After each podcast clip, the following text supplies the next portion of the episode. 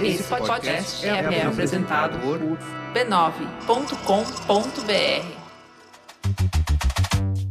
Olá, eu sou o Bruno Natal. Hoje é dia 4 de janeiro de 2023. Feliz Ano Novo! E no resumido número 194, uma conversa sobre comunicação digital, política e causas com influenciador e ativista antirracista AD Júnior. Vamos nessa, resumido. Resumido.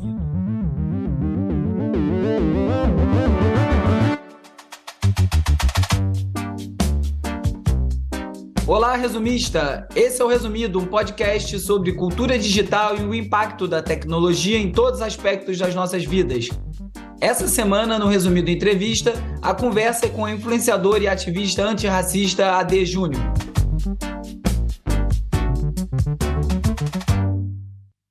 Oi, AD, tudo bom? E aí, tudo bem, Bruno? Bom dia, boa tarde ou boa noite para quem estiver nos assistindo. Né? e feliz ano novo, né?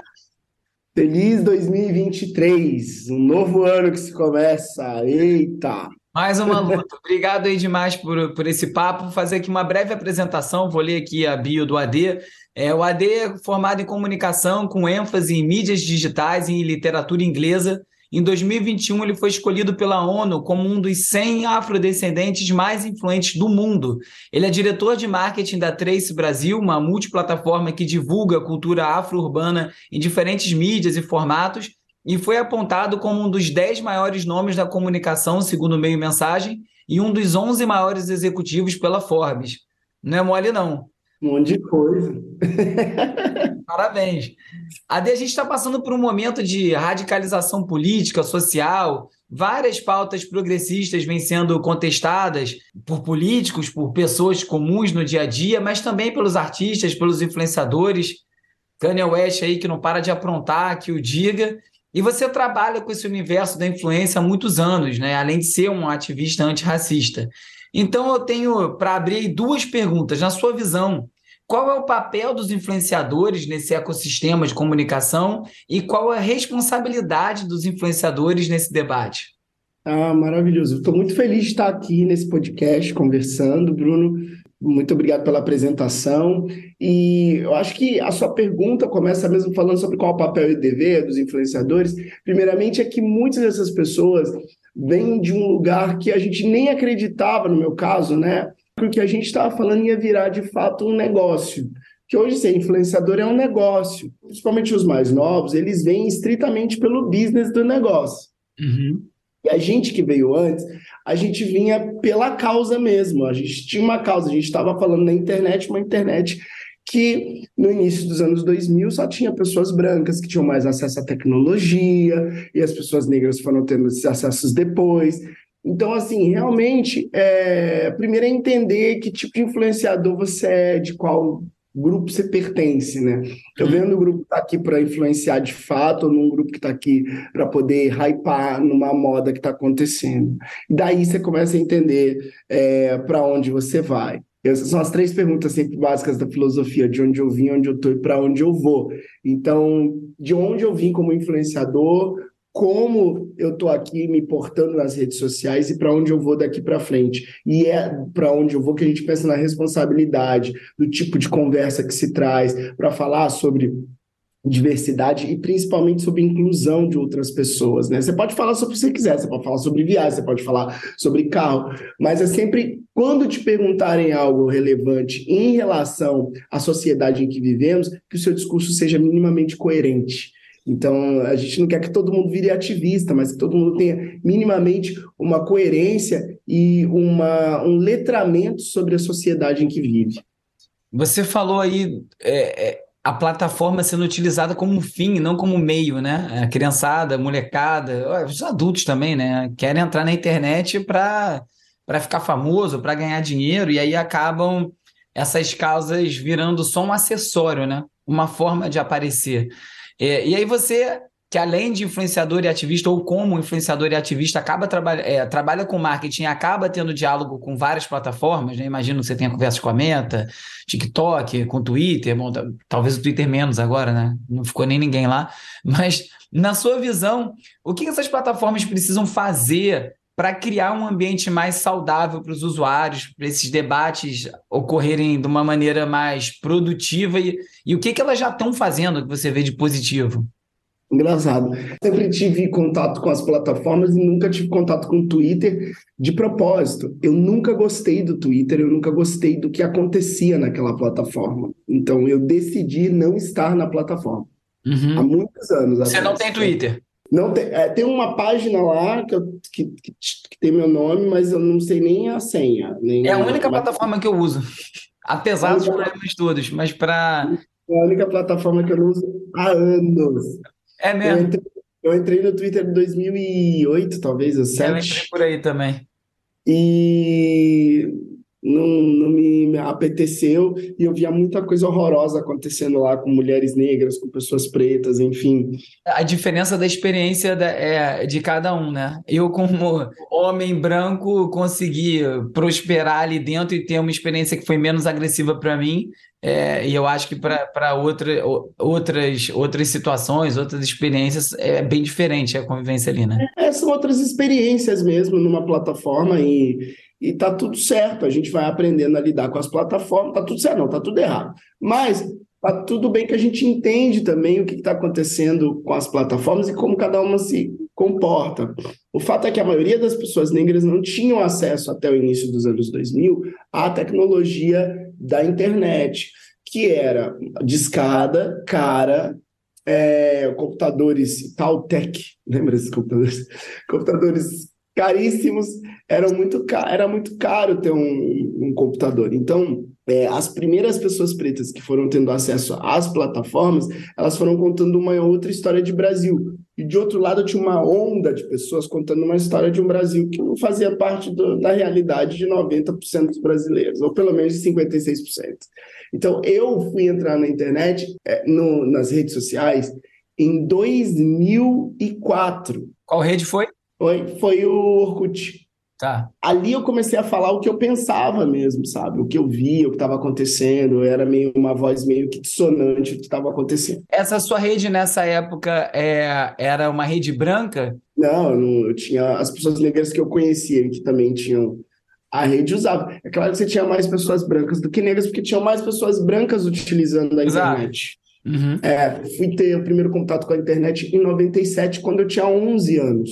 Então, eu tenho, eu tenho quase 40. Então, uhum. assim, eu vi muita, muita coisa mesmo acontecer. Então, hoje, é, quando eu trabalho, né, hoje eu estou trabalhando com as redes e, e trabalho é, também profissionalmente com isso, o meu approach é de entender também, ah, é mais ou menos dessa forma que as pessoas estão comunicando, porque são mais de 20 anos de experiência como user, como usuário. Cada rede vai se portar de uma forma e todas elas hoje estão muito preocupadas do teto, né? Muitas chegaram no teto.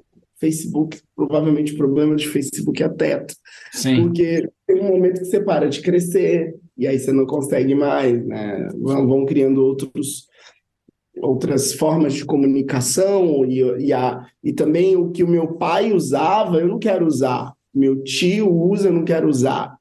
Vai então, tendo essas migrações naturais de geração, né?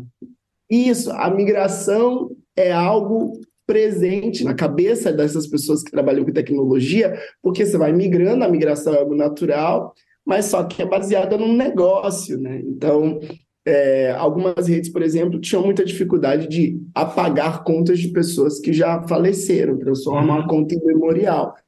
Por que isso? É claro que é porque eles querem manter a, a memória da pessoa viva, mas também porque não quer perder o número de seguidores, gente. Exato, manter o número de usuários sempre para cima, né? Dentro dessa comunicação que a gente tem que fazer hoje em dia, em que as pessoas não vão mais até o conteúdo, ficam esperando os algoritmos servirem, né? Eu sou da época de blog, de RSS. É, agora as pessoas querem abrir e serem servidas. Quais são as principais barreiras que você teve de superar é, que tipo de problema que você teve com filtro bolha, hater, discurso de ódio e como você lidou com isso para ir construindo essa sua persona online e construindo esses seus canais? Muita resiliência, viu? Se você ver hoje no total, eu não chego a 800 mil seguidores, no total, em todas as redes. Uhum. Mas isso porque o meu discurso ele é um pouco menos palatável para quem não está afim de ouvir coisas mais duras. Mas você está falando 800 mil como se fosse pouco? Não, né? Em todas as redes. Então você pega todas as redes, faz hum. um. Mas só um número absurdo de alto, né? Tipo, tem um, um, um, amigo meu que fala uma coisa que eu acho muito boa, que é, é quando é que 50 mil pessoas passou a virar pouca gente. Né? Assim, o cara só tem 50 mil seguidores, que são um estádio inteiro lotado, isso é um sucesso descomunal. Você ter 800 mil pessoas é muita gente, merecia ter mais. Ah, é, o discurso Exato, é importante, mas é muita obrigado. gente. Mas, é, por exemplo, o meu Instagram, ele, ele é incrivelmente é, engajado. Então, assim, a, as empresas que chegam para querer conversar, para querer fazer público, elas chegam querendo conversar como se eu fosse uma pessoa que tem milhões de seguidores.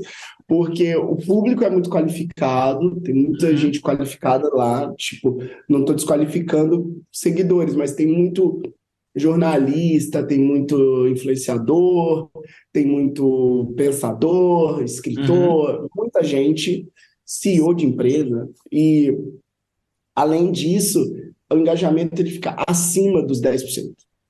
Caramba, bem alto, né? A média é 3%. Para você que está ouvindo aí e não conhece, 3% é considerado engajamento altíssimo numa rede social. É. 10% é completamente fora da curva. É fora da curva, né? Então, assim, chega a 10%. Mas um grande desafio que eu tenho é muita coisa, é muita informação, e aí as pessoas não conseguem digerir a quantidade de informação que acontece. Por exemplo, uhum. é, quando morre alguém, muito famoso. As redes se transformam num lugar de luto total. E é nesse lugar, por exemplo, que alguns grupos políticos já descobriram que conseguem passar coisas. Por hum. exemplo, recentemente a gente viu engajamento altíssimo durante um jogo da Copa do Brasil. E ao mesmo tempo, a gente viu lá em Brasília, em 2022, passarem é, algumas tramitações no horário. Hum. Isso não é coincidência. Aproveita que está todo mundo distraído olhando para o outro lado para passar a boiada, como eles dizem. Você vê que tem gente que é profissional em criar fake narrativas. A pessoa cria um documentário para falar uma mentira. A gente tem um canal de YouTube famosíssimo no Brasil que ele só serve para recontar a história do jeito que ele quer. E impressiona muito, né? A gente ainda é muito impressionável por um conteúdo audiovisual bem montado, né? Ele ganha uma aura de verdade. Exato. Eu falo muito isso para as pessoas. Documentário de quem, uhum. por quem e para quem. Então, é muito importante a gente entender também como é que essas narrativas são criadas. Então, a gente está vivendo hoje num momento de pós-verdade fake narrativas.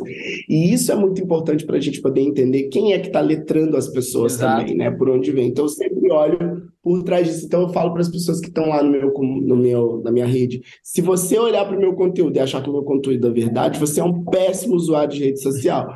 Você precisa olhar para o meu conteúdo e me questionar para poder fazer sentido para você. Sim. Como aquilo encaixa para a pessoa, né? Porque assim, são a dados, pessoa. mas como a pessoa recebe aquilo afeta a vida dela, é diferente para cada um, diferente para você, é diferente para mim, é diferente para qualquer pessoa, né? Exatamente. Então, eu acho que a gente vive num momento muito importante das pessoas começarem entender o que, que elas estão fazendo nas redes e para onde a gente está caminhando. E dentro disso, dessa vez, os influenciadores foram bem decisivos na campanha do segundo turno, né? De uma forma que tentou-se ser em 2018 e não, não foi tão efetivo. Como é que você vê esse tipo de importância dos influenciadores? Você ainda percebe receio dos influenciadores em entrar nesses assuntos políticos ou de política quando produzem conteúdo? Como é que você está vendo esse, esse cenário? Você lembra quando eu perguntei de qual, de onde você vem como influenciador, o que você está fazendo, para onde você quer ir? Exato. Então, você tem muitos influenciadores que vêm do lugar de eu quero só ser famoso. Exato.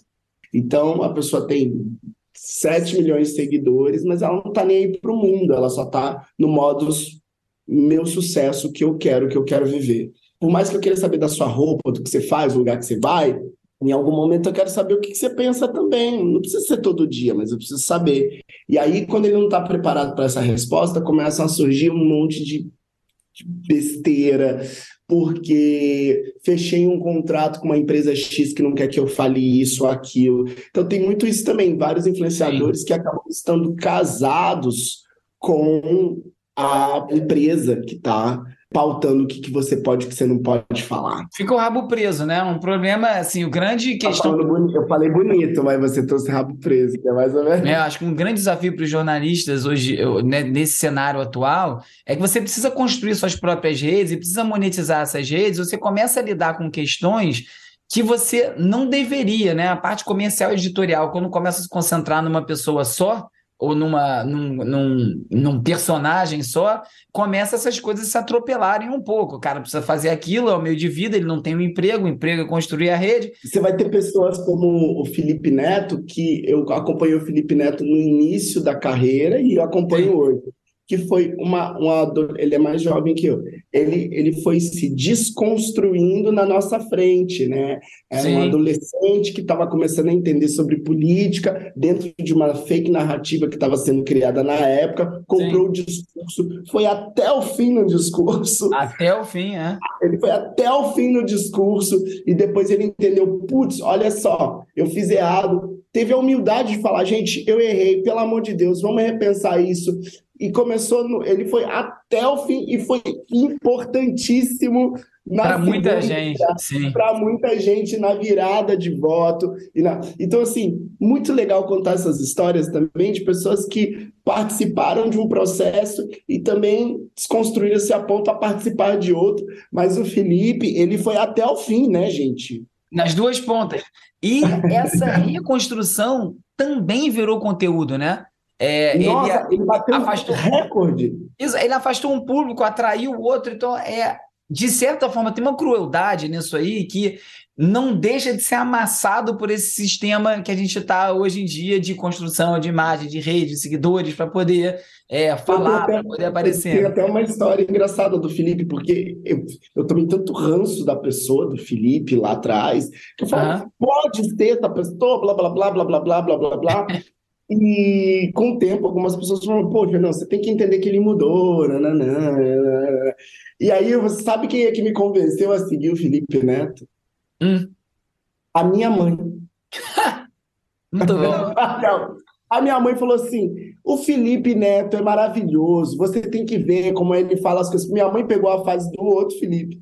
Sim, é muito ousado o que ele fez, né? Poderia ter ruído completamente ali o que ele construiu, talvez, se ele não conseguisse fazer uma transição, não fosse aceito pelo outro lado. Mas eu vi que ele não estava nem aí. Não estava nem aí. Ele estava nem aí. Ele falou: bom, tem uma questão do mundo que a gente quer viver e o mundo que eu quero viver é esse. Vamos falar de, disso. Então, eu achei isso muito legal. Então, a responsabilidade, talvez, dos influenciadores termina na, na, no Felipe, né? Veja como é que ele conseguiu é, é, ir até o fim, mas também tem uma outra posição na sociedade, já tinha conquistado muita coisa. Eu achei muito curioso né, nessas eleições especificamente, assim, quando como tudo vira um, um trend, né? A gente foi vendo, conforme foi chegando a data do segundo turno, mais e mais e mais e mais influenciadores gigantes, tipo, Angélica, defendendo o Lula e começou a aparecer vários posts, ao ponto que eu comecei a olhar para isso e falei, cara, é muito legal, converte, ajuda, valida para muita gente, mas entramos num trend de novo, que aí agora virou um, uma locomotiva arrastando Do gente. No ano de 2020, que todo mundo ficou fechado dentro, Sim. casa, lendo de Jamila Ribeiro, vendo o que aconteceu com George Floyd e se entendendo como racista, ou você sai desse lugar com um posicionamento diferente para pensar um futuro inclusivo para todo mundo e falar eu rejeito esse tipo de discurso que eu vejo no Planalto, ou ninguém aprendeu nada. Então, eu acho que esse ano de 2020 e 2021 foram decisivos para que as pessoas que começaram a passar por um processo de letramento racial, letramento social e letramento político pudessem de fato falar assim: eu não me interesso mais se a empresa não quer me contratar. É, o mundo que a gente precisa viver é esse mundo. E eu vi isso acontecer com muitos desses é, famosos é, e conhecidos. Eu vi muitos deles falarem assim: é isso, pronto. E você acha é que é real? tem que ser. As pessoas, elas então, eu acho que tem muito trambique aí no meio. Tem muito, tem muito caça-like aí no meio. A pessoa se expõe pode ser cobrada daquilo, mas eu ainda acho que tem. É, eu, eu, vi muito caça-like também, mas eu vi que muita gente começou a fazer pelo menos a reflexão. Sabe Exato. que a gente antes? Eu via muita gente falando assim: ah, racismo é mimimi vitimismo, isso não tem nada a ver. Ah, uhum. nananana, É porque uma vez que você entra na pauta para entender raça no Brasil, vai te abrindo outras coisas. Porque é sempre é. na raça, classe e gênero. São Essa é uma pergunta que eu ia te fazer para encerrar. Desculpa interromper, porque essa seria a minha última pergunta. O racismo é o maior problema do Brasil, na sua opinião? Sim, o racismo é o maior problema do, do Brasil, porque é, o Brasil foi o país que mais escravizou seres humanos na história recente da humanidade. Uhum. E a gente não escravizou essas pessoas em cima de gênero, e a gente não escravizou essas pessoas em cima de classe. Por exemplo, a gente escravizou reis e rainhas africanos. Uhum. A gente escravizou gente na África que teria sido considerado classe média na Europa medieval. E o Brasil foi o maior participante desse sistema. Então, quando a gente vê os grandes problemas do Brasil, por exemplo, a maioria dos pobres negros, a maioria Exato. das pessoas que estudam nas, nas piores escolas, negros, a maioria das pessoas que moram nos piores bairros, negros. Então, onde você corre, essas pessoas estão ali. Então, o maior problema do Brasil é não entender como esse grupo étnico se transformou na maior vítima do pós-escravidão que já era vítima da escravidão e vítima de sistemas de opressão que repetidamente fizeram com que essas pessoas, dentro da camada 1, se transformassem no grupo mais invisibilizado enquanto ser.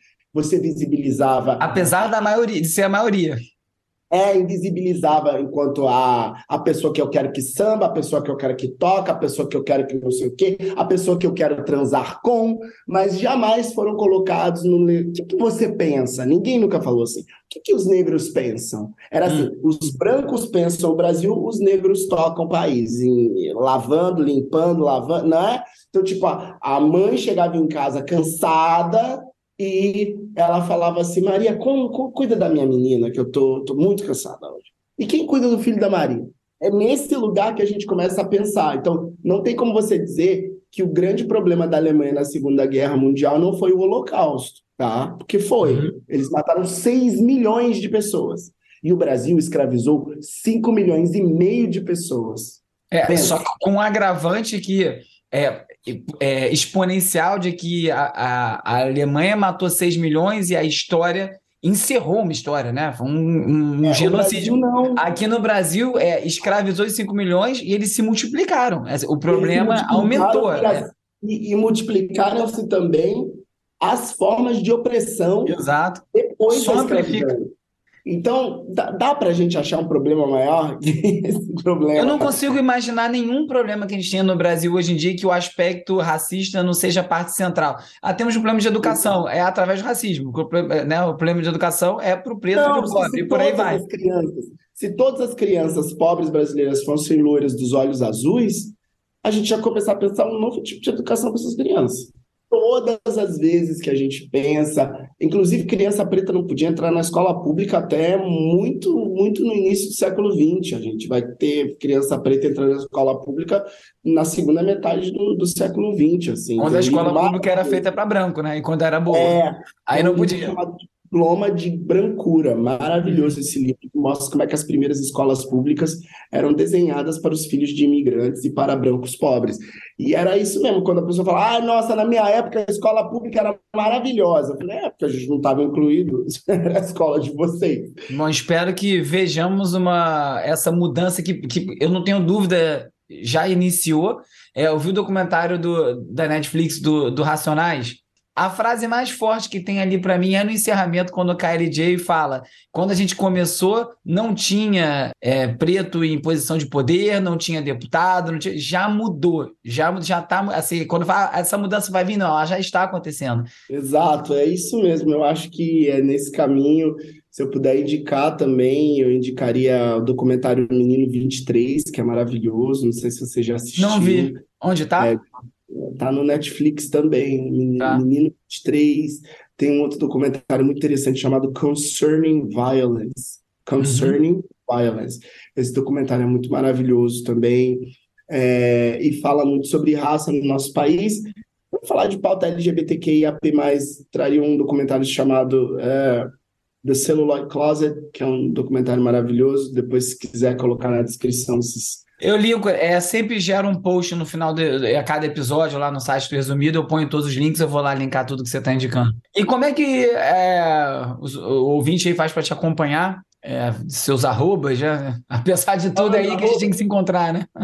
É, não, maravilha. Você consegue me encontrar no Instagram, no arroba underline real. No Facebook seria AD Júnior também, me procura lá, AD Júnior, que você vai me achar.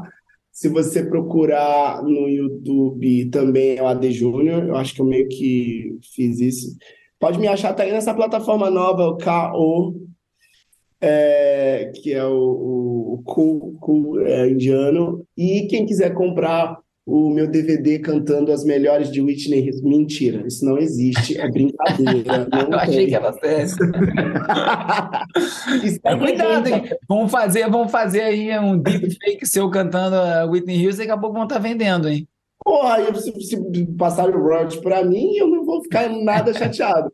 O ponto é, a gente tem um canal, o primeiro canal voltado à cultura afro-urbana no Brasil, que é a Trace, é um canal AK cabo, ele está na Vivo Claro Net, na Samsung TV, LG TV, é, e um programa no Multishow e no Globoplay chamado Trace Trends. Nosso canal se chama Trace Brazuca, que é o canal a cabo, e o Trace Trends. Procurem, é o primeiro canal voltado à cultura afro-urbana no Brasil, já é conhecido do mundo, é um dos maiores redes de TV de entretenimento no mundo, no continente africano, na Europa, e a gente chegou aqui, eu sou um dos sócios e um dos head de marketing, o head de marketing no Brasil. Um dos não, eu sou o head de marketing mesmo.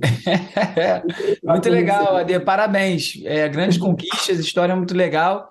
É, e obrigado demais por ter participado aqui. Ah, eu adorei, Bruno, eu adorei te conhecer também, muito legal. Eu também. Conversa, é, que as pessoas me acham muito sério, né? É. E eu não sou isso, pessoa que Aqui é bom para isso. Eu tento levar esse assunto de uma maneira um pouco mais leve, apesar de já ter sido apelidado de tecnonoia. Eh, falaram, resumido era tecnonoia. Eu falei, é, é o mundo que vivemos. É, acho que é te tecnologia com paranoia, né? Maravilhoso. Aprendendo, vivendo e aprendendo. Obrigado, Bruno. Obrigado aos ouvintes. É, e eu vou começar a acompanhar mais o seu podcast. Oh, obrigado, estamos conectados. E no próximo episódio, a conversa é com o doutor em ciência da computação e pesquisador da área de inteligência artificial e aprendizado de máquina, João Silva. É possível que algumas áreas que envolvam tarefas repetitivas ou que não exijam habilidades muito complexas possam ser substituídas pela ChatGPT em alguma medida. É, a ChatGPT não é capaz de julgar o conteúdo que gera, né, ou de tomar decisões éticas por si mesmo. É, por exemplo, eles podem tentar criar uma base de dados viciada, manipulada, para gerar conteúdo que promova suas próprias agendas extremistas e radicalize as pessoas. O Resumido é parte da rede B9 e tem o apoio do Instituto Vero. O Resumido Entrevista é escrito e produzido por mim, Bruno Natal, com a Neto e com o Vitor Vicente. A edição e mixagem é feita pelo Hugo Rocha e o vídeo é editado pelo Peri Selmerman. As redes sociais são editadas pelo Lucas Vasconcelos, com design do Felipe Araújo. A foto da capa é do Jorge Bispo e o tema original foi composto pelo Gustavo Silveira. Eu sou o Bruno Natal, obrigado pela audiência. Semana que vem tem mais Resumido.